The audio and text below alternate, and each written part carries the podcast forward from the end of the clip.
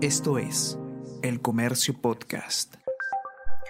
Hola a todos, ¿qué tal? ¿Cómo están? Espero que estén comenzando su día de manera extraordinaria. Yo soy Ariana Lira y hoy tenemos que hablar sobre la ley que establece la compensación laboral de los trabajadores que recibieron licencia con goce de haber en el marco de la emergencia nacional. Quizás algunos de ustedes eh, se acuerden de esta, esta medida, una de las muchas que se tomó eh, en, el marco de la cuarentena obligatoria.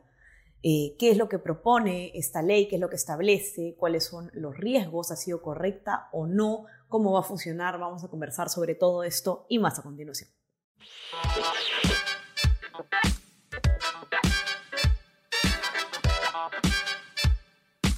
Esto es Tenemos que hablar con Ariana Lira.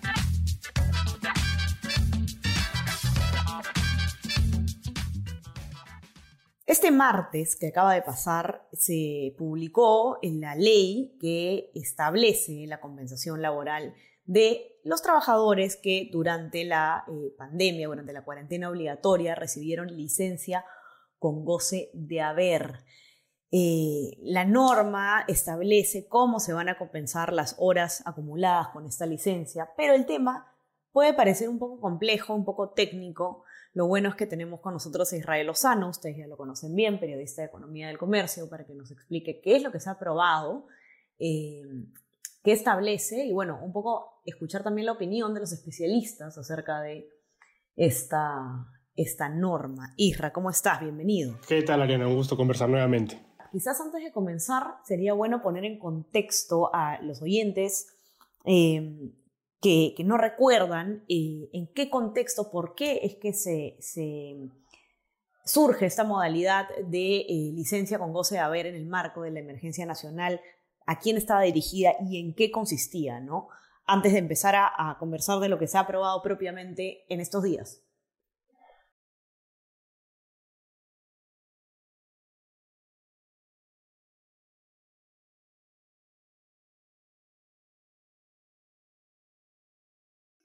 Así es, Ariana. Eh, bueno, esto es una medida que, como tú bien señalas, se da después de lo sucedido durante el periodo más crítico de la pandemia. Como estoy seguro recuerdan, eh, cuando tuvimos todos estos casos de contagios, se, produjo el cierre inmediato de la economía, lo que implicó eh, la paralización de actividades y el cierre de empresas. esto inevitablemente, por ejemplo, motivó que algunos empleados en sectores clave, eh, por ejemplo, cines, restaurantes, el sector turismo, eh, trabajadores de este tipo eh, se vean o tengan que ver paralizadas sus actividades y las empresas dieron la posibilidad o aplicaron la posibilidad de dar este, mm, licencias. del mismo modo, aquellos trabajadores que eran, digamos, considerados como grupo de riesgo, que son personas, por ejemplo, que tenían alguna enfermedad eh, que pueda implicar un riesgo, ¿no? O alguna condición que pueda implicar un riesgo, no solo, por ejemplo, enfermedad respiratoria, sino también me acuerdo mucho de las personas que tenían sobrepeso, también estaban en condiciones de riesgo, eran pues, eh, se veían sujetas a estas licencias, ¿no? Bueno, las licencias implican pues un tiempo no trabajado que se supone se debe reponer. Y esta ley es eh, precisamente una de las medidas que eh, tomó el Congreso para poder, eh, de alguna u otra manera, compensar las licencias que se dieron en ese periodo. Eh, una ley que nace del Congreso y de la parlamentaria Isabel Cortés de Cambio Democrático. Ok, correcto. Y ahora, em, ¿cómo va a funcionar esta ley o qué es propiamente lo que se aprueba el día martes? Es una ley que indica, si mal no entiendo, cómo es que, cuál va a ser el proceso de compensación ahora que estos trabajadores han vuelto a laborar eh, de manera regular, ¿cierto? Sí, es correcto. Eh, lo que establece la ley, que es eh, concretamente tiene el nombre, ley que establece la compensación laboral de los trabajadores que recibieron licencia con goce de haber en el marco del decreto de urgencia 029, esto es en el contexto de estado de emergencia nacional, lo que establece es que las horas acumuladas con la licencia con goce de haber podrán ser compensadas mediante opciones. te da dos opciones que es realizarlas con trabajo de sobretiempo, es decir, horas extras, eh, o capacitaciones fuera de la jornada laboral, Esa es como toda una primera opción. Eh, y la segunda opción es con vacaciones pendientes de goce, ¿no?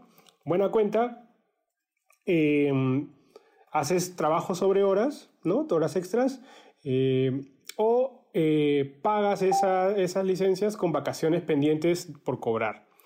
Em, es un poco lo que establece la medida. Ahora, para, para este tipo de, compensaciones hay algunos puntos que son determinantes también.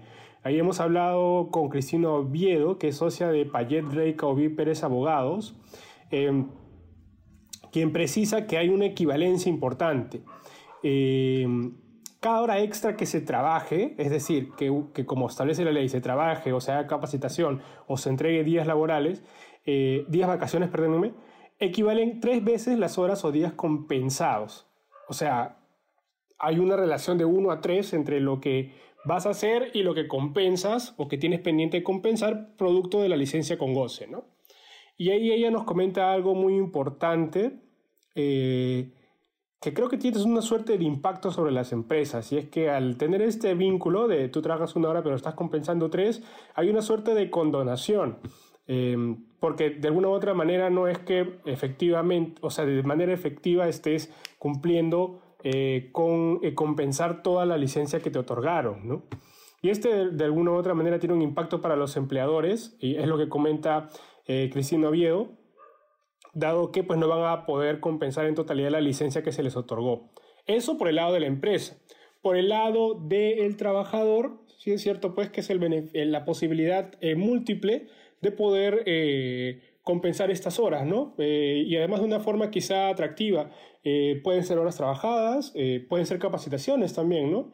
Entonces, creo que si bien la ley presenta opciones, los impactos, tanto para empleado como para empresa, son diferentes, ¿no? Correcto. Eso, eso es un poco también em, lo, lo, que me llevo de tu informe, ¿no? pareciera que no se ha hecho, para variar, de manera técnica, digamos, esta norma. ¿no? Hay varios vacíos o, varias cosas que finalmente terminan por desnaturalizar el mismo fin eh, de compensación. No sé si me dejo entender. Totalmente, Ariana, coincido contigo. Creo que no se ha visto en su totalidad em, lo que implica el, poder haber, aprobar esta ley, ¿no? Em, porque si bien sí se le da opciones al trabajador, eh, para la empresa existe pues este problema de, no compensarse apropiadamente la licencia. Eh, no obstante, y, esto sí yo, quisiera también mencionarlo, em, considero que cualquier legislación laboral siempre pues implica una... es, difícil realizar el balance, ¿no? Eh, para lograr como, digamos, un beneficio igual y mutuo para ambas partes, ¿no? Es lo complicado. Eh, y por ejemplo, ahí surgen cosas eh, muy, muy interesantes que mencionan los laboralistas que hemos entrevistado. Eh, una de ellas, por ejemplo, es que además de esta, de esta relación de la que les hablaba al inicio, la ley establece que se tiene el plazo de un año para realizar estas este, condonaciones. No obstante, perdóneme, o sea, se tiene ese plazo de un año y si es que pasa el año, digamos, ya se quedan, o sea, se absuelve eh, la necesidad o la obligación de que el trabajador compense esas horas, ¿no? Pero por la propia forma en que está diseñada la ley, lo que evalúan los expertos, los laboralistas, que finalmente eh, los trabajadores no van a terminar de completar todas las, las horas, este, de compensar todas las horas, ¿no? Eh, lo que implica, por supuesto, este, un impacto sobre las empresas, ¿no? Entonces sí, coincido contigo nuevamente. Quizá hizo, hace falta aquí un análisis más, hizo falta un análisis más técnico, porque sin duda esto ya es ley y tiene que acatarse. Em, pero bueno, pues se trata de una medida laboral eh, y ciertamente el, vínculo entre ambas partes siempre es bien, bien complicado de balancear. Correcto.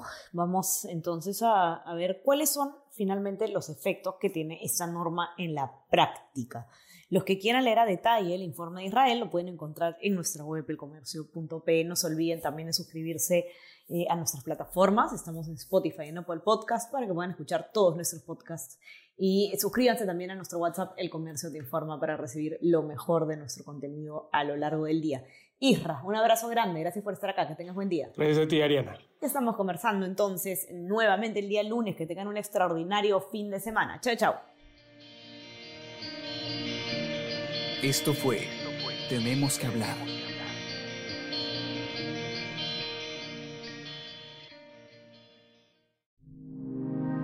El Comercio Podcast.